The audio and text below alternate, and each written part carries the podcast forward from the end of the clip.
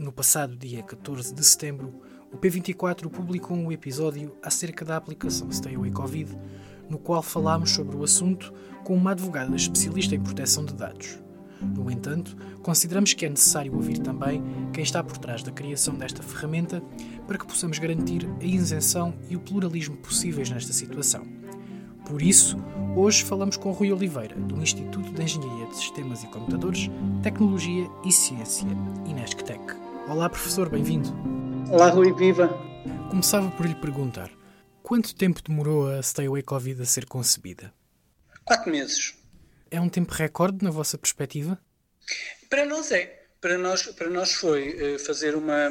Desde, desde a, a concepção do, do sistema que começou em, em março, até termos um protótipo funcional. Acho, acho, que, nunca, acho que nunca fizemos um, um, um sistema que envolve aplicação móvel e, e, e servidores de apoio uh, em, tão, em tão pouco tempo.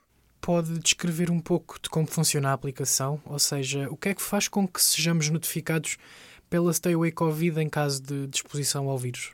É assim, se não entrarmos uh, excessivamente nas, na, nos detalhes necessários a preservar a privacidade e, e, garantir a segurança da utilização, se não entrarmos nesses detalhes, eu julgo que, que, é muito simples percebermos como é, que, como é que a aplicação funciona. Antes de mais, a aplicação não usa quaisquer dados pessoais, nada. Não usa, não usa o número do seu telemóvel, não usa o seu nome, não usa o seu login, não usa rigorosamente nada todos os dados que a aplicação usa são gerados pela própria aplicação, lá dentro, sem recurso a, a, a, a, nenhum outros dados.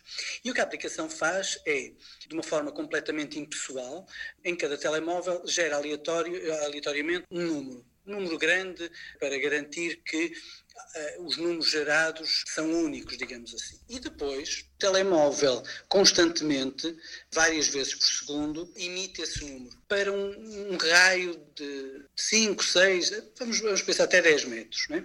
E está constantemente a emitir esse, esse número. Então, esse número, indiretamente, identifica ou relaciona te, aquele telemóvel. E o telemóvel o que faz é recolher os números que os outros telemóveis emitem, gerados da mesma maneira. Portanto, estamos a falar aqui de, gerar, de, de emitir números gerados aleatoriamente e recolher esses números. E vamos recolhendo isso. Ora bem, ao fim, ao fim do dia, o que é que o meu telemóvel sabe que não sabia uh, de manhã? É que esteve perto de telemóveis que emitiram aqueles números aleatórios. E isto passa-se constantemente e o meu telemóvel mantém esses, esses números que ouviu durante 14 dias. Ao fim de 14 dias, deita fora os números que ouviu. E este é, este é o funcionamento base da aplicação. O que é que depois o sistema introduz? Permite que o meu telemóvel, uma vez por dia, vá a um servidor de suporte, que é o que está na, na Imprensa Nacional Casa da Moeda, e seja informado de números aleatórios aos quais foi associado um diagnóstico positivo à Covid-19. Então o que é que o meu telemóvel faz? Ao saber que aquele número está associado a um telemóvel de alguém infectado, compare esse número com os números que viu nos últimos 14 dias. Compara e imagine que não encontra nenhum, nenhuma coincidência. Ok, não, há, não, não se passou nada. Agora imagine que, que encontra uma coincidência. O que é que ele vai ver? Vai ver se o contacto de proximidade com o número da pessoa infectada aconteceu durante mais de 15 minutos seguidos e se aconteceu a uma distância inferior a 2 metros.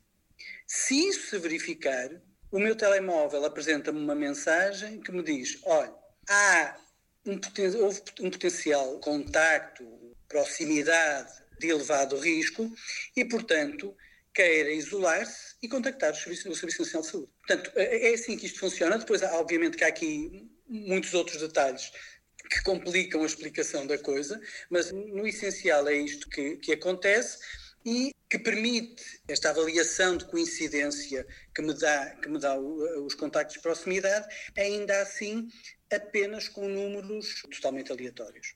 O professor referiu que ao final de 14 dias os números são destruídos. Para onde vão esses números? Estão no servidor? Como é que são destruídos?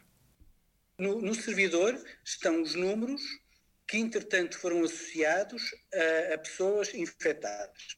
Sim, senhora, esses números também, ao final de 14 dias, são apagados do servidor. Okay? São completamente apagados do servidor. No meu telemóvel estão os números que eu, nos últimos 14 dias, ouvi na, na, minha, na minha proximidade. E esses números nunca saem do meu telemóvel. E ao fim de 14 dias são, são destruídos, são apagados. E qual foi o papel do Inesctec no processo de criação da aplicação? O, o Inesctec eh, começou por, por participar num consórcio europeu que concebeu a arquitetura do sistema.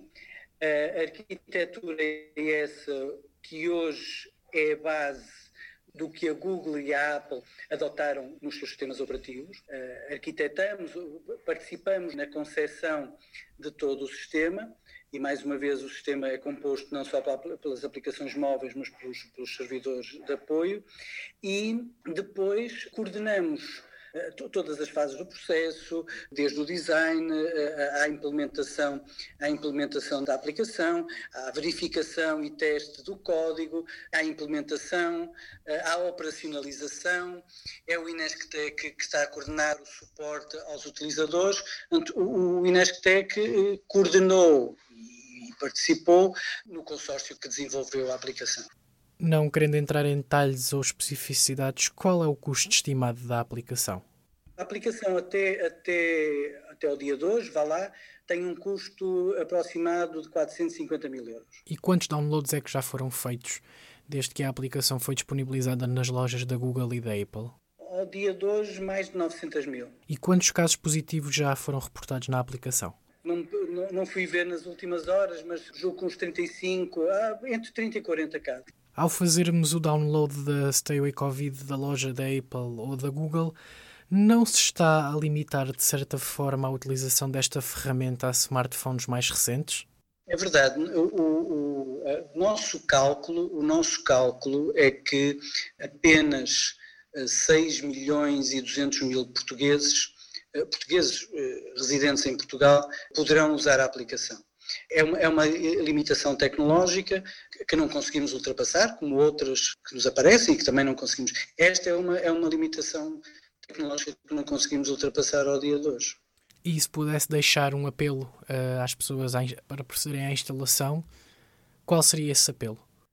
Eu diria que, que, a aplicação é absolutamente inócua do ponto de vista da preservação da privacidade das pessoas, é tão segura quanto nós conseguimos fazer, é, é tão segura quanto é possível garantir que uma aplicação informática é segura, não tem custos de qualquer espécie, é uma, uma aplicação gratuita uh, que, que utiliza tudo que nós sabemos ao dia de hoje para ser eficiente e que é um complemento para as outras medidas de mitigação da Covid. Associa-se ou complementa o rastreio físico, mas também a utilização da máscara, do distanciamento social. Não é, não é nenhuma, nenhuma solução única para nada, mas poderá ser extremamente útil e principalmente nestas, nesta fase em que aumentamos muito o convívio social, em que os grandes centros urbanos aumentam drasticamente a proximidade social, eu acho que pode fazer a diferença entre controlarmos ou não controlarmos a doença. Obrigado pela participação, professor. Foi um gosto falar consigo. Nada, sempre às ordens. Da minha parte, é tudo por hoje. Despeço-me na esperança que esteja bem e tenha um bom dia.